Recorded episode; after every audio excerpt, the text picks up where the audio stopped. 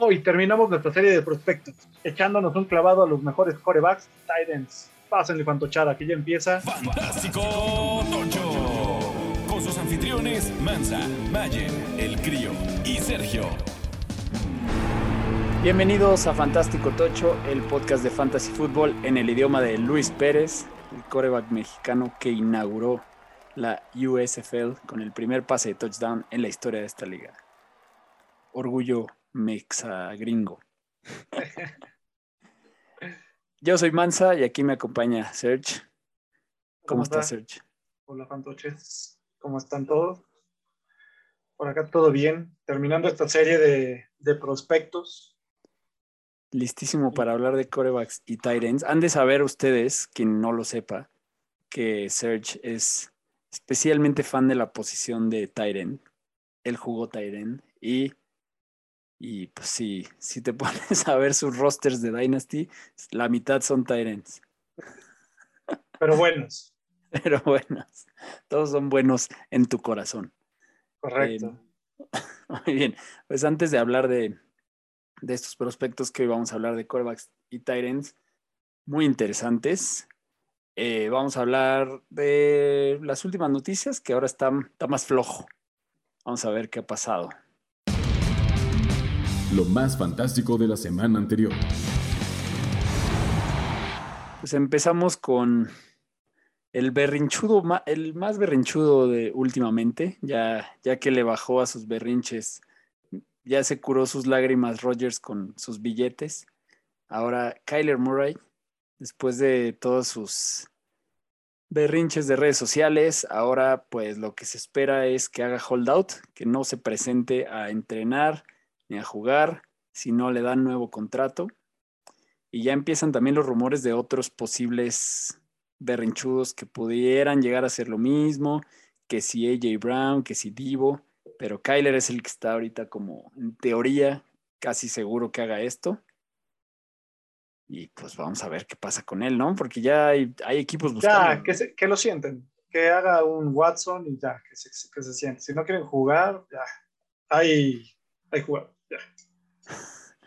Hay rumores ahí de, que los Steelers lo están buscando a Kyler.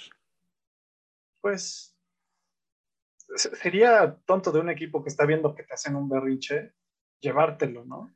Sí, no. Pero también sería tonto de Arizona dejarlo ir, ¿no? O sea, sería tonto en todos sentidos dejarlo ir o no buscarlo también. O sea, pensando en, que le aporta a los, le podría aportar a los Steelers, pero es volver a meterte en camisa de once varas. O sea, estás viendo lo que están haciendo en otro equipo, te lo, va a volver, te lo pueden hacer a ti. Todo esto es, es una situación tonta por donde la vean. Sí, pero bueno, síganle cumpliendo los berrinches a todos los jugadores. Y ya. Y ya. Sammy Watkins firmó con los Packers. Por fin le. Felicidades. Van a tener, va a tener un juego este, con muchos puntos. Felicidades. Un juego, exacto. Un juego. Un juego con muchos puntos y que, no sé, se ve muy rara esa ofensiva, ¿eh? Porque, digo, vamos a ver cómo se ve después del draft. Pero pescar a Sammy Watkins tiene justo la pinta de, de ir por un wide receiver fuerte en el draft, ¿no? Traerle uno fuerte y, y mientras cuaja, utilizar más a Sammy Watkins. Vamos a ver qué pasa ahí. Eh, luego, según los rumores, todos los corebacks libres y del draft se van a ir a Carolina, porque a todos los, los están mandando allá, empezando por Jimmy G, que se reportó y que va a continuar su rehabilitación de hombro en un lugar que no sea en las instalaciones de los 49ers a pesar de que ya hoy empiezan su programa de off-season. Se reporta que los 49ers están de acuerdo con todo esto y a bordo, pero sigue el rumor de que lo más probable es que se vaya y que, y que lo más sonado es Carolina. Pero por otro lado, Baker también se rumora que es el más sonado para Carolina, ¿no? Entonces, ellos Robbie Anderson dijo, no, gracias, Carolina no. Pero ellos dos son los más los más fuertes, ¿no? Que quedan en el mercado de corebacks por ahora. Y Pero por otro lado, Sam Howell, del que vamos a hablar al rato, estuvo de visita en Carolina ayer, lunes, y a ver, yo creo que Carolina se va a esperar a ver qué pescan en el draft. Claro. Para ver qué, qué hacen, si, si, si, se traen a Baker o no. O qué. Y siendo bien honestos, si pescan a Sam, ya los demás no tiene sentido que estén. De acuerdo. O sea, ¿Para qué gastar? ¿Para qué seguir sufriendo Sí, con no- no manteniendo necesidad. corebacks? ¿Cuántos corebacks están manteniendo en Carolina? a Cam, eh, el reemplazo de Cam para que lo reemplazara a Cam, que Exacto. está ahí Cam. Este, Darnold. ver, está, Sam- está, está Darnold, está Cam Newton y está también por ahí PJ Olson, creo. Y ya se tendrían que deshacer de uno. Seguro. Pues muy bien. Em, ¿Qué más? Eh, Traylon Burks, se, eh, el wide receiver del que ya hablamos, la vez pasada se ha estado visitando a Chicago y Arizona. James O'Shaughnessy lo recordarán por películas como Waivers de la semana X.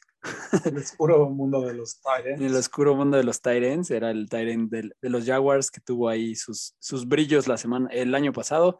Ahora firmó con Chicago, así que tampoco esperen mucho de él, porque ahí tenemos a Cole Kemet y la última vez que chequé, Jimmy Graham sigue ahí. Y justo, eh, creo que- y puede estar O'Shaughnessy y Kemet, pero los touchdowns se los lleva eh, Graham. hasta nuevo, entonces, hasta nuevo hasta aviso aviso. son, son de él. Y, pero no sé si sigue ahí, ¿eh? ahorita lo, lo checamos mientras. Porque se suponía que ahora sí podemos esperar que, que Met tenga algo de, bueno, no sé, no podemos esperar mucho de Chicago, también eso es algo importante, ¿no? Chicago es un equipo todavía ahí medio agarrando la onda. Em, Kenny Pickett visitando a los Lions, es el primer coreback que se reporta que esté visitando Detroit, eso es algo a considerar. Eh, Kenny, no lo hagas. Es lo único que te podemos recomendar. No lo hagas. Pues lo malo es que no va a ser su no, decisión. no lo hagas, sí. Y Stephon Gilmore firma dos años con los Colts. Esa defensa sigue agarrando fuerza. Está- están bien los Colts, ¿eh? Traen equipo interesante Y ya no nueva- traen a Carson. y ya no traen al, al Carlos Wentz. Y Isaiah Likely, del que vamos a hablar hoy en los Tyrants, visitó a los Bills. Y Breeze Hall visitó a los Texans. A ver, hijo. Eso Ojalá no por el amigo Mac. Ojalá no. Muy bien. Eh, antes de irnos a hablar de los prospectos, queremos contarles un nuevo buena noticia que tenemos para nuestros escuchas.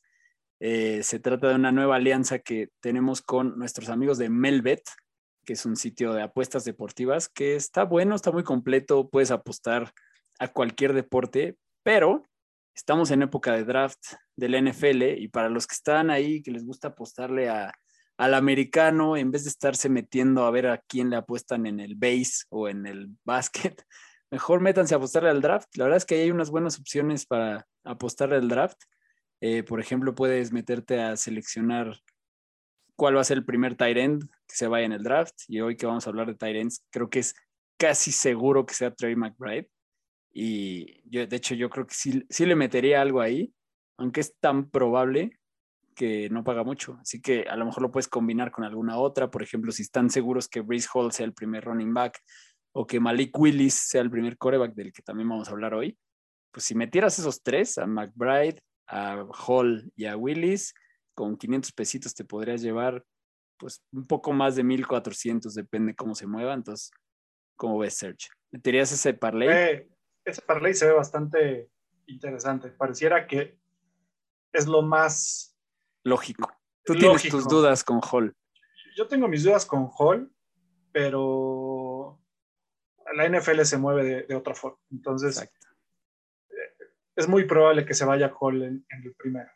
Sí, vamos a ver que, digo, la combinación que ustedes confíen ahí pueden escoger entre varios, pero sea lo que sea, lo que tienen que hacer es entrar al enlace que, que tenemos puesto en la descripción de este episodio y cuando se registren, o sea, le dan clic a ese enlace y cuando se registren, usen el código fantástico tocho para recibir un bono de 130% más en el primer depósito que hagan. Así que eso, pues ya, con eso sacan para su primera apuesta, apostarle al draft, empezar con el pie derecho su cuenta de Melbet y, y pues aquí vamos a ver si la tiramos esos tres y si no, pues ya estaremos viendo qué más. todavía, todavía hay tiempo, todavía se pueden mover más rumores del draft. Vamos a ver pero pues pueden ir poniendo, abriendo su cuenta y acuérdense de usar el código fantástico Tocho. Ahora sí, vámonos a hablar de corebacks y tight A lo que nos truje.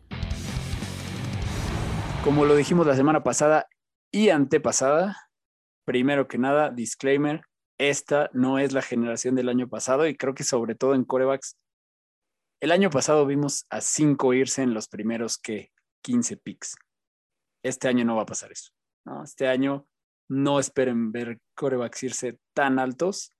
Tal vez alguno que otro sí, pero igual seguramente, por lo que podemos ver, habrá algunos que veamos ser relevantes en fantasy, sí. Eh, cada vez llegan más corebacks móviles a la liga. Y si vienen algunos interesantes, dependerá de dónde terminen. Vamos a hablar de ellos. Y pues empezamos con el, el que pinta ser para el primero, ya lo mencionamos ahorita que hablábamos de, del parlay. Malik Willis, em, muchos lo comparan con Lamar, pero con mejor brazo. Eh, es muy rápido, muy atlético, de esos corebacks que se echan a correr y nadie los agarra. Yo creo que en fantasy puede llegar a triunfar mucho, dependiendo de dónde juegue. Eh, probablemente pues si Carolina va pronto por un coreback, puede que termine ahí, eh, estar ahí en la pelea. Vamos a ver cómo se mueven los picks. Em, es muy bueno para improvisar, para salirse del plan, para improvisar una jugada que no era la que estaba eh, escrita, digamos, y que le salga bien, ¿no? Le critican un poco ser medio torpe dentro de la bolsa, entonces a veces complica las jugadas más, más de lo que ya están complicadas y hace que lo que tal vez pintaba mal se ponga peor, como vimos, por ejemplo, a Justin Fields el año pasado, echarse corriendo para atrás 30 yardas y, ese tipo de complicaciones sería como lo que podría tal vez no estar tan de su lado en su primer año. Eh, tampoco es muy de, de pases anticipados, digamos que cuando pasa normalmente tiene que ser una ruta muy clara y casi siempre son rutas por fuera, pero bueno, en puntaje lo, lo, compensa con sus yardas por tierra, que de hecho pues es su principal fuerte y muchos lo critican por no haber corrido las 40 yardas en el combine cuando se supone que pues, es su fuerte correr y correr rápido. Pero ¿por qué eh, lo critican? O sea, la verdad es que comparables con él, Lamar y Kyler Murray en su momento tampoco quisieron correrlo.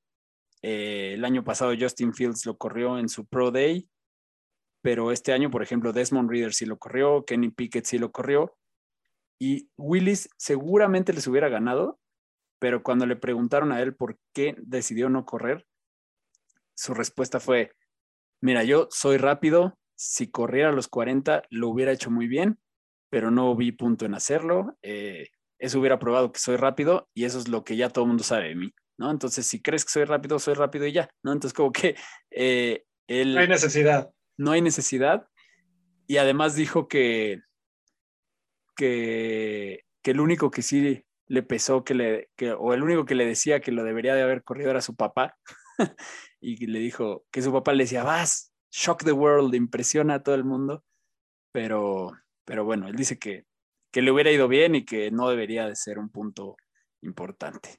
Hablando un poco de, su carrera de college, su último año se echó un buen de yardas, 2.857 yardas por aire y otras tantas eh, por tierra se echó 878, ¿no? Y en, en 2020 900, casi se echó, casi se echó mil yardas por tierra en su penúltimo año. ¿no? Entonces, si le sumas eso a las más de 2000 por aire que tuvo cada año, la verdad es que sí es pinta para ser muy bueno para fantasy, ¿no? Dependiendo de dónde termine, pinta bien. pinta que puede triunfar dependiendo quién lo tome, pero pues, pues él puede ser de los que sí veamos siendo relevantes y ganándose un lugar rápido, ¿no? Sí, y nada más para agregar, él estuvo sentado un año por su transfer de, de Auburn a Liberty, sabiendo que Auburn trae normalmente buenos corebacks, tuvo que salir de ahí para poder demostrar el potencial que tiene y aún así lo, se está demostrando y también tiene buen brazo. La verdad es que sí es este, algo un poco mejor que... Lo, lo catalogan con una, con una fuerza de brazo de 9 de 10 y una movilidad de 10 de 10 los scouts. Entonces, sí, y sí, retomando el problema que puede tener es la presencia dentro de la bolsa de protección. Hizo bien en moverse de, de college, ¿no? Porque sí. ahí no, no le dieron nunca el spotlight y, y sí. Y perdió un año. Y perdió un año, pero bueno, llega ahora un, un poco más ruco que los demás. O sea, va a cumplir 24, no, 23 ahora en, en mayo. Entonces, no, no está tan ruco, pero sí, ah, pero un coreback no es algo de que preocuparse. Podría haber llegado de, de 22 completos a, a, la NFL. Sí, muy bien. Pues eso es Malik Willis. Pues vámonos ahora con, con el amigo Matt Corral. Eh, él es egresado de Ole Miss. Tiene estuvo cuatro años en Ole Miss y va a llegar a la NFL de 23, casi 23 y medio. Eh, a él lo que le... Recuerden, si tienen chance de oírnos y estar viendo sus highlights, va a tener mucho más sentido, porque en el caso de Matt Corral, yo lo veo, un, bueno, yo lo veo y muchos scouts lo ven todavía un poco pequeño para la posición. Eh, se sabe mantener un poco dentro de la bolsa, pero se llega a salir, llega a salir ese tiempo, es bastante atlético, pero no es tan, tan alto y tiene bastante fuerza de brazo. La, fuerza en brazo se la ponen como 8 de 10 y en movilidad 7 de 10. Pero tiene, tiene me parece que, que su último año quedó con un, un porcentaje de completos del 67.9 y el año anterior 60 y, no, 70%. O sea, tiene una accuracy muy bien, tiene un buen timing y eso le permitió tener arriba de las 3.300 yardas en los dos años de sus, eh, como titular. Y corriendo, que también es el, el arma secreta que tiene Matt Corral, logró hacer 633 yardas, 614 yardas, eh, y eso también le permitió tener 11 touchdowns. La realidad es que también lo, que decías, ¿no? eh, ya son, generaciones mucho más móviles, mucho menos de, estar dentro de la bolsa. Sin embargo, Corral, digamos que puede tener ese, ese balance de, de la presencia en bolsa y también cuando se necesita eh, salir. A mí me gusta, pero no como para Pick 2, ya lo platicaremos eh, más adelante. Eh, pero sin duda, si estás en búsqueda de un coreback para tu eh, Dynasty, lo puedes conseguir seguramente en segunda ronda de tu draft. no, yo creo que segunda, no creo que se vaya más allá de a, la tercera, pero es un buen es un buen pick y al final de todo lo que hemos hablado, no es la generación del año pasado y va a depender mucho todos ellos en dónde puedan terminar y, a quién le, y si terminan como backup, a quién le puedan aprender para fortalecer las áreas que les hacen falta. Sí, que además es como, es curioso que no es la generación del año pasado, pero tampoco es imposible. No es mala generación, ¿eh? No, y, y tampoco es imposible que justo al no ser tan brillante la generación, terminen teniendo mejores carreras algunos de ellos que los del año pasado porque van a llegar a mejores equipos, ¿no? Porque los equipos con picks altos van a ir por otro tipo de posiciones, ¿no? Entonces eso también. Y, y pensándolo de, esa forma, a ver, recordemos que eh, hay algunos equipos que acaban de, de agarrar Coreba, siendo muy rápidos, los, eh, los acereros, Atlanta, eh, los Leones que acaban de llevarse también, a, perdón, Indianapolis que se llevó a Matías. O sea, hay varios equipos en donde pueden llevarse uno de estos corebacks sin problema y pueden pelear en algunos casos la titularidad o ser el, coreback de reemplazo, el coreback 2 para poder ir por, la titularidad o esperar una opción o, tiempo de juego. Entonces, como dices, y pueden llegar a equipos bien que están, que están buscando un coreback. Sí, de acuerdo. Pues muy bien. Eso es Matt Corral. Muy, muchas yardas en dos años, ¿no? O sea, creo que sí. Muy bien, muy bien él. Eh, además de que también algo importante de Matt Corral son los touchdowns por tierra, ¿no? Tuvo un montón. 11. 11. Muy bien. Vamos con Kenny Pickett, que a mí me gusta mucho. Sí, creo que es un coreback muy espectacular. Tiene pases profundos espectaculares en, su, en sus highlights. La verdad es que es divertido de ver. Tiene muy buen brazo. De repente me recuerda por momentos a Josh Allen en el tipo de, pases que, se avienta. Es alto, es más alto y en general como grandote, como, como hinchado que el, que el promedio. Eh, y además es atlético, ¿no? Entonces, por eso me, recuerda a Josh Allen en ese sentido. O sea, es un tipo que lo ves tan grandote y pesado que no te imaginarías que se moviera tanto, pero corre y muy bien. Se echó las 40 yardas en 4.67 y además tiene ahí, les recomiendo, ah, el recordatorio que se nos olvidó de la, de la vez pasada.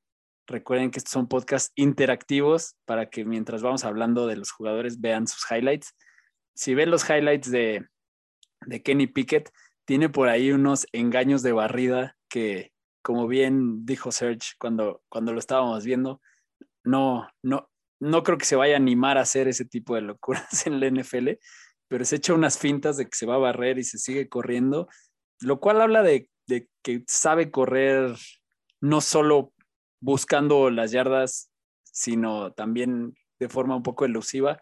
Creo que eso es bueno tiene buena puntería, buena accuracy, incluso en jugadas en los que no, no está bien plantada en ambos pies, o sea, algo muy, muy Mahomes.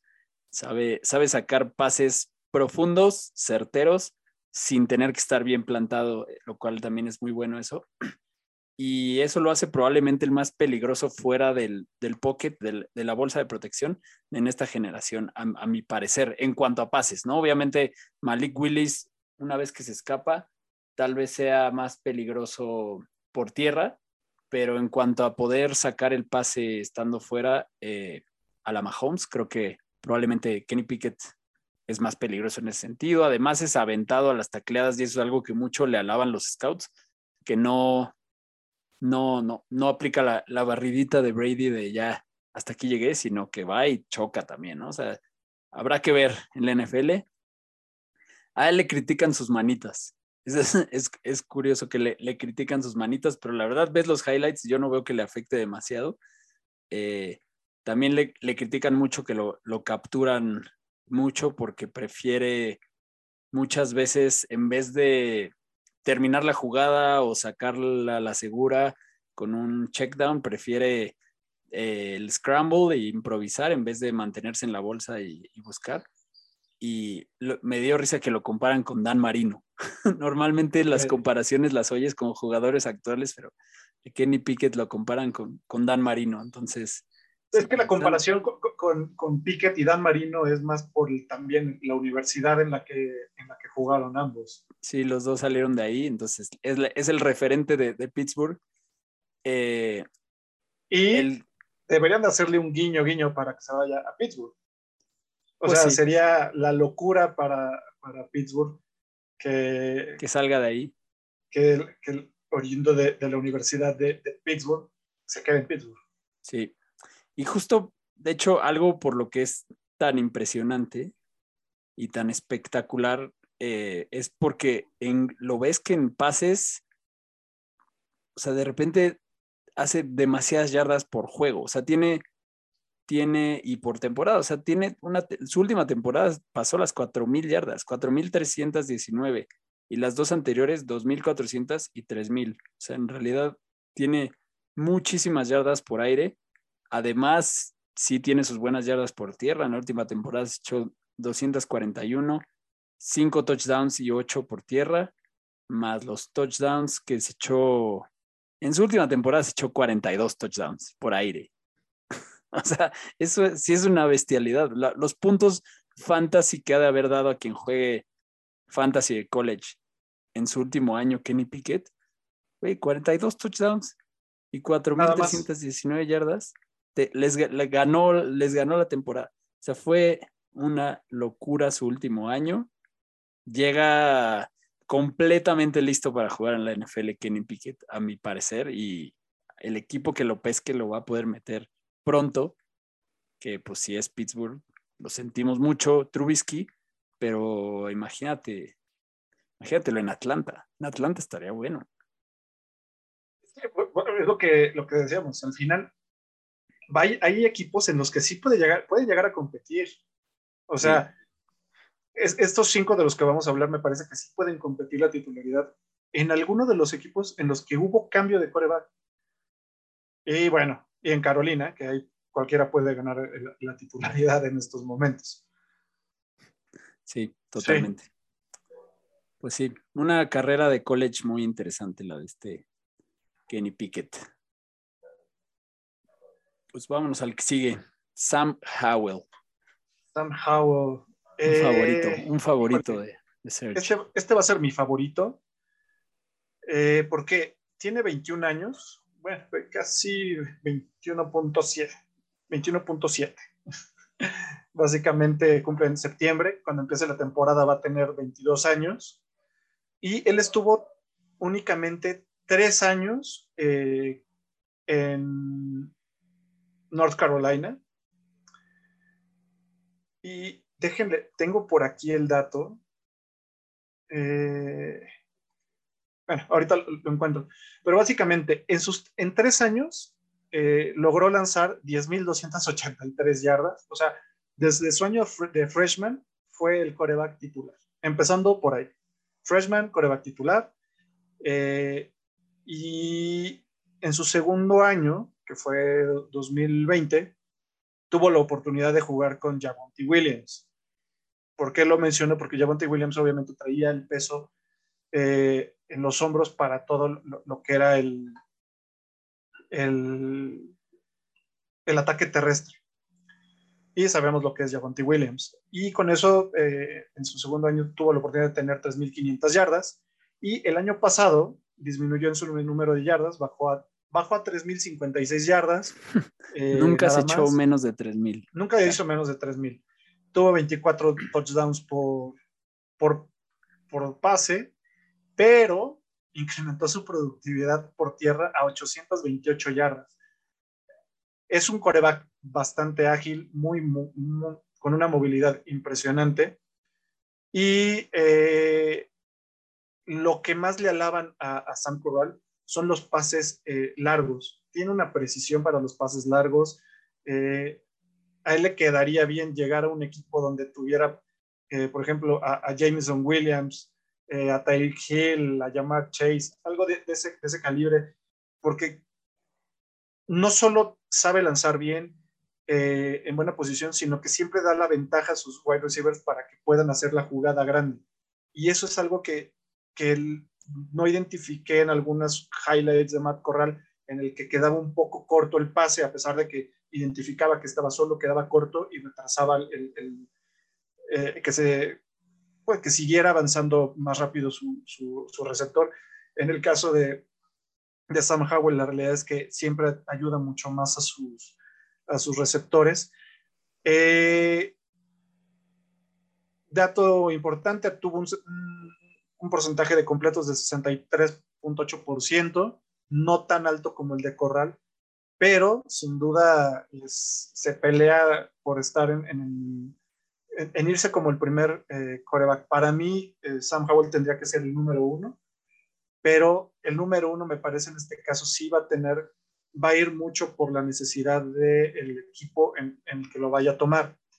Hoy el uno para muchos sigue siendo Malik por la movilidad, pero Sam Howell yo lo comparo más se, me figura más justo a, a, a, Josh Allen, porque es un poco más, eh, con una fortaleza mucho mayor y que también cuando va al contacto lo, lo puede ganar y se, los, se, se lo llega a, a, llevar. Entonces, yo lo veo mejor. Ah, ya encontré el, el, el dato que quería que tuvieran seguramente se acuerdan de un tal Deshaun Watson y un tal Trevor Lawrence. Bueno, es, estos dos muchachitos tuvieron en sus, eh, en menos de tres años, ambos tuvieron 90 touchdowns por pase.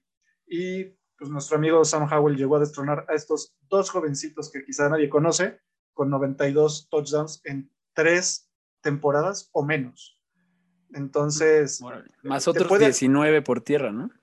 más otros 19 por tierra. Entonces te puede hablar un poco de, el, pensando en la misma conferencia, que los dos son de, estos tres corebacks son del ACC, eh, solo que dos estaban con Clemson y él y Sam Howell venía de, la, de North Carolina. Entonces, eh, yo mi fichita de a qué coreback agarraría en, esta, en este draft sería a Sam Howell. Y además, justo lo que decías, ¿no? Que tuvo la oportunidad de demostrar sus, sus patitas en el último, sí. lo cual también para Fantasy está bueno. ¿no? Sí, y, y, lo demostró tomando en cuenta que está Ty Chandler, que no lo, no lo platicamos la semana pasada porque no está dentro del top eh, 10, pero el running back que tenía eh, acompañando a Sam Howell también hizo más de mil yardas. Entonces, sí. no, o sea, se involucró mucho más en llevar al equipo, echárselo al hombro y, y hacer que, que, avanzaran mejor ese año. Sí, de hecho, yo quería buscar, yo creo que son muy raros los casos de corebacks que en su año de freshman tienen, tienen tantas yardas, ¿no? O sea, es muy raro que llegan, tener la suerte de que el puesto titular está disponible y, y, ganar. y ganarlo y, y, tener tantas yardas. O sea, está buscando, bueno, Trevor Lawrence es un caso porque sabemos que Trevor Lawrence fue un fenómeno escolar desde, desde secundaria y tuvo, Trevor Lawrence tuvo 3.280 yardas en su primer año en Clemson y, y Sam Howell tuvo más, ¿no? tuvo 3.641 y 38 touchdowns. O sea, sí. Ah, por, por, cierto, sí. En su primer año tu, tuvo 38 y luego bajó la producción a 24. Sí. Fue bajando la producción mientras aumentaba su producción por tierra, ¿no? Entonces como que se Correcto. fue compensando ahí, ¿no? Entonces creo que eso es muy sí, interesante. En las notas eh, comentaban también que ya lo empezaban a dejar conforme fuera avanzando el tiempo a la lectura del campo. Entonces, eh, pareciera que sus primeros años, a sus 18, 19 años, como freshman, era de te, te, quedas. La ventaja que tiene, y que no lo, no lo, no lo, no lo comenté también, sabe quedarse dentro de la bolsa. No es tan.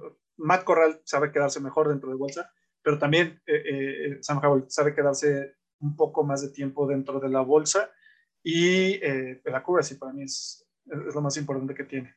Y la, la, la fuerza en el arma. Es un quarterback muy completo a mí se me hace más completo, es, para mí se me hace el más completo de, de, esta generación. Sí, probablemente sí es el más completo si contemplas su juego terrestre del último año, ¿no? Porque eso sí. tiene casi los números terrestres de Malik Willis en cuanto a yardas, que es el fuerte de Willis, ¿no? Aquí es, es su complemento y, y, lo tiene casi ahí, ¿no? O sea, sí es una máquina de touchdowns bastante impresionante.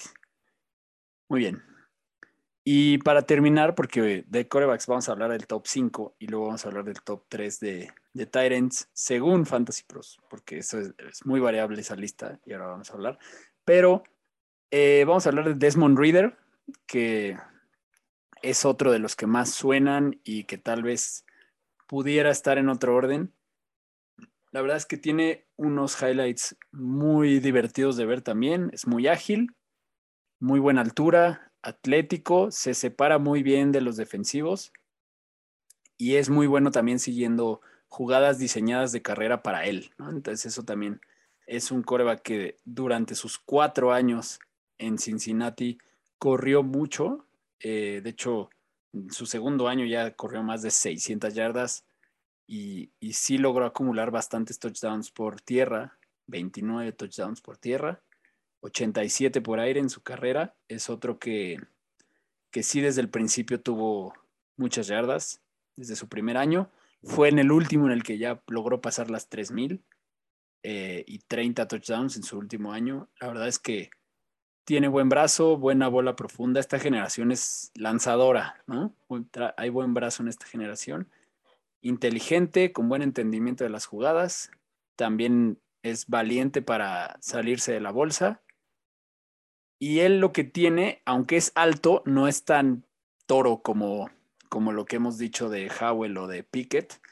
Él es, digamos que su, su cuadro, su frame, no es tan, tan corpulento como, como ellos y no tiene tan buena accuracy como, como los otros, ¿no? Tal vez por eso él está más aquí en el, en el quinto, pero igual creo que sus números son bastante buenos. Así tiene, acumuló muchas, muchas yardas en sus cuatro años en, Cincinnati. Igual desde su, desde su año de freshman le fue bastante bien, ¿no? Entonces creo que Desmond Reader es otro que hay que traer ahí en la mira. Ya veremos, según las necesidades, dónde pueda terminar. Es otro de los que han estado visitando a todos los equipos que buscan corebacks y que de que va a terminar en un lugar donde le van a dar juego, seguramente sí. Pero pues es el que tiene más peros, ¿no? De, de los cinco, de los cinco de hasta arriba. Vamos a ver qué, qué pasa con él.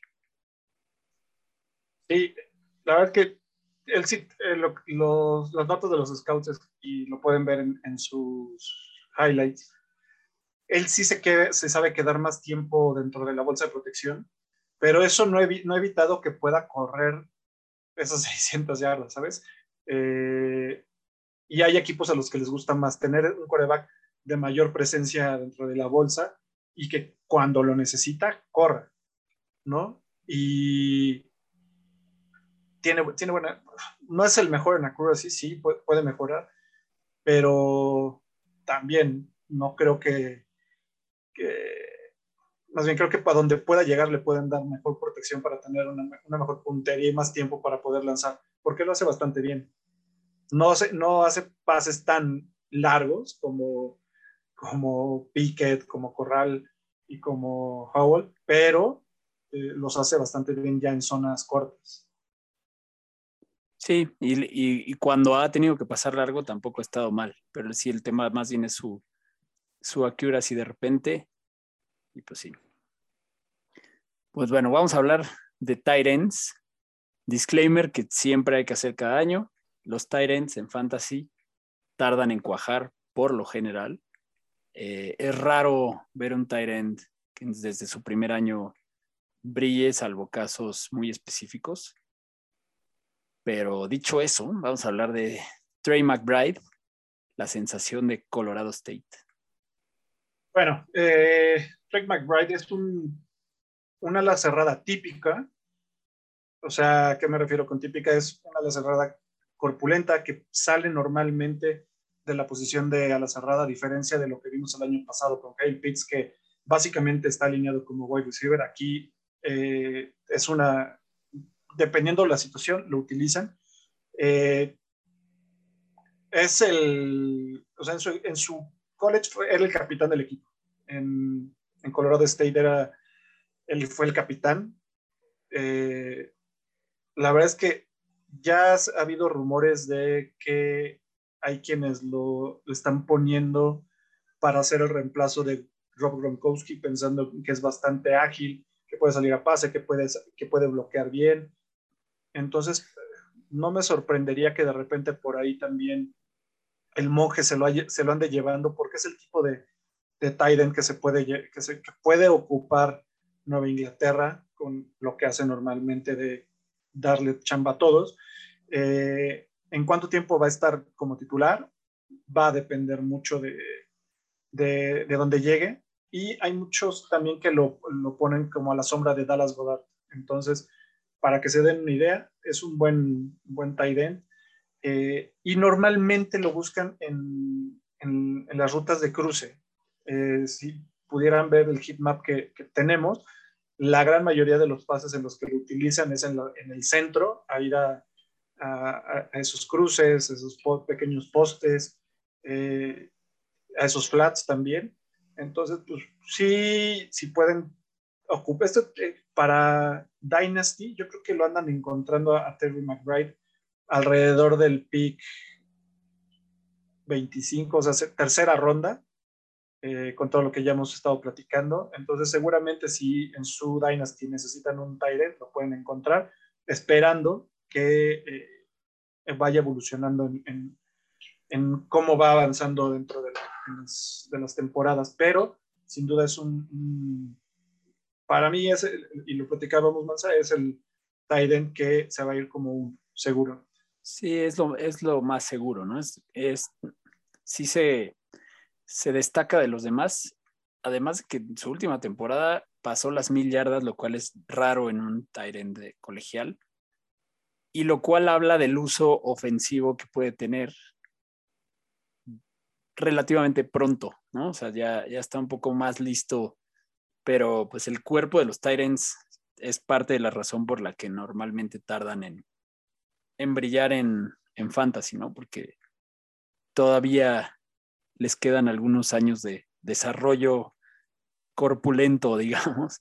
Eh, pero sí, Trey McBride seguramente será el más visto en los drafts de novatos de, de Dynasty. El segundo, según Fantasy Pros, porque aquí varía mucho, depende, depende de la lista que vean y depende del uso, ¿no? Porque las guías de drafts que puedan ver, pues, si no están enfocadas a Fantasy, probablemente haya otros que, que, pinten para irse antes en el draft de la vida real. Pero pensando en, en bueno, en Fantasy en general, los, que, los tres que, que pueden tener más potencial, porque tampoco es seguro, ¿no? Esto, esto fuera de Trey McBride, no hay nada seguro. El segundo en esta lista es Greg Dulcich, que si, si ven sus highlights, no les va a dar la impresión de ser un jugador muy rápido. Es de esos que tardan así como acelerando en cuarta, pero, pero sí es ágil a la hora de quitarse las tacleadas. Lo ves así como en slow motion y de repente se quita al defensivo como de sorpresa. Además de que es muy grande y, fuerte, ¿no? Tal vez no es tan pesado como otros Tyrants, pero se compensa eso con el tamaño. Eh, tiene buenas manos para recibir pases complicados. Es de esos la verdad, les recomiendo ver sus highlights, independientemente de lo que vaya a pasar con él. Eh, suele ser una válvula de escape para, o al menos en, su paso por UCLA, fue esa herramienta de válvula de escape para cuando parece que no hay dónde tirar el pase, aviéntenselo a Dulcich y, a una mano o de espaldas o lo que sea, buenas recepciones. Eh, y su carrera de college fue bastante consistente. Em, la verdad aquí sí va a depender de que un equipo, por un lado, tenga la necesidad y por otro vea el potencial de upside que sí le ven muchos scouts, pero ya dependerá de que los coaches y los general managers se lo vean. Em, entonces eso complica mucho realmente ponerle un techo, o sea, saber como qué tanto, qué tan lejos pueda llegar, qué uso pueda tener a mí me gusta, o sea, de lo que puedo ver de él, sí me gusta y parece que puede ser incómodo para las defensas, además de ser un jugador inteligente, o sea, no solo es un que recibe y pum, vámonos a, golpear, y además sabe bloquear bien, que eso es algo que luego a los más, a los Tyrants atléticos les reclaman más o les critican más que no, que no bloqueen tanto, él sí, ¿no? Entonces creo que es un jugador bastante completo y pues tuvo sus 11 touchdowns en su carrera de college, 5 en la última, 5 en la penúltima. Entonces, eh, está, digamos, preparado para, para entrar a algún equipo en el que siga desarrollándose.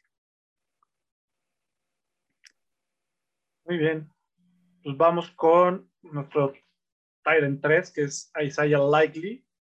Eh, Isaiah Likely jugó en la conocidísima Coastal Carolina entonces, eh, a ver, es un Tyrant que fue evolucionando en, sus últimos tres años de 400, 600 a 900 yardas. lo fueron ocupando mucho más. pero a diferencia de, eh, de McBride, él sí sale mucho más de zona de, de slot, también sale como, como Tyrant, pero lo que él le, le, achacan mucho es que no es tan físico, que no sabe, no, no bloquea tan bien. Entonces, ese es el contra que, que puede tener. Eh, sin embargo, se lo utilizaban mucho en, en, Coastal Carolina para todo lo que era zona de, de eh, escuadras fuera, a 10, 15 yardas, y en postes. Entonces, también depende mucho la, la, la cobertura y también como es, lo, lo, utilizaban también mucho en los escapes. Eh, pero también era bastante, tenía bastante fortaleza para, para, para romper tacleadas y eso le puede ayudar mucho para saber en dónde puede llegar. La verdad es que eh, yo tengo otros Tyrants. Bueno, tenemos un Tyrant, eh, creo que por arriba de este, que seguramente vamos a platicar ahorita. Eh, pero sí, digo, a diferencia de otros también tiene muy buena velocidad para escaparse. Entonces, eh, si lo ponen a competir contra un linebacker, seguramente le va a poder ganar. Eh, y, de, y, insisto, eh, en el caso de, de Isaiah Likely, puede ser que dependa mucho más del equipo al que llegue y cómo lo puedan utilizar. Sí, aquí sí ya son volados, ¿no? Y, y hay muchos más Tyrants que vienen. Se supone que esta es una buena generación de Tyrants, pero todo, son demasiadas las condiciones adicionales que tienen que darse para, para que un Tyrant sea relevante en fantasy, pero no quisimos dejar fuera a tu muchacho, Jelani Woods. Voy a decir, de Jelani Woods, y, y, como bien lo pones, es el nuevo Mo Alicox, es enorme, es un enorme. gigante, eh, le saca de repente una cabeza a, los esquineros, a algunos linebackers, eh, a ver, no trae números espectaculares como, como los otros tres que estamos hablando que tienen más de 800, eh, 900 yardas. Él en, Virginia hizo 598, pero él venía de estar en Oklahoma State como wide receiver y terminó de pasar su evolución en el último año como tight end en eh, Virginia. Sí, eh, esos highlights no se los pierdan, porque sí es interesante ver un. O sea, era un wide receiver de, dos, de más de dos metros. Sí. Un Muy corpulento, no era tan alto y seguramente por eso no le dieron tanta, tanta vida en, en, en Oklahoma State, porque Oklahoma State juega con. Tiene wide receivers muy rápidos normalmente. Entonces, seguramente no llenó el ojo de, de, del, del head coach y terminó en Virginia como Y ahí hizo algo. La verdad es que vean los highlights, está, de repente se puede llegar hasta a lo chistoso con él. Eh, y la ventaja que tiene es que es tan corpulento que también va a poder bloquear sin problema. Este, ese no lo pierden de vista. Y el otro del que ya no vamos a hablar es de Jalen Windermeyer, que también trae buena calificación. Entonces, ese, vean sus highlights, porque él es un poco más, eh, más un, un tight end para pases largos. Entonces, también échenle un ojo. Sí, muy interesante él. Y entonces ya terminamos los prospectos, ¿no? Sí. Estuvo bueno. Eh, me gustaría que cerremos hablando de lo que se viene en el, en el draft. Eh, obviamente, pues hay muchos jugadores más. El otro día hablábamos de, del running back Tyrion Davis Price, que ¿Sí? en, al, en, algunos lados lo, lo ponen como el, como el Elijah Mitchell de este año. Por ahí lo escuché en, algo, en un podcast de, de los de PFF, que estaba de invitado este, ¿cómo se llama este cuate de Sport Edge? E, Eric Froton, que él fue de los que decía que Elijah Mitchell era mejor que, que Trey y que todo el mundo lo estaba ninguneando, pues bueno, ahora Tyrion Davis Price le puso él su fichita, por si quieren ahí buscar un, un rookie que probablemente ni se vaya en sus drafts de, de novatos de Dynasty o hasta el final, si quieren ahí ponerle una fichita a ver dónde termina. Hay equipos buscándolo, eh, puede ser interesante ver qué pasa con él. Y con eso nos despedimos. Eh, igual no se les olvide meterse, meter su código en Melbet seguirnos en todas las redes, suscribirse en Spotify, suscribirse en Apple Podcast, déjenos reviews, comentarios, denle a la campanita en YouTube y nos vemos a la próxima. Gracias por acompañarnos en un episodio más de Fantástico Tocho. No olvides suscribirte en Spotify o Apple Podcast y seguirnos en Facebook y Twitter.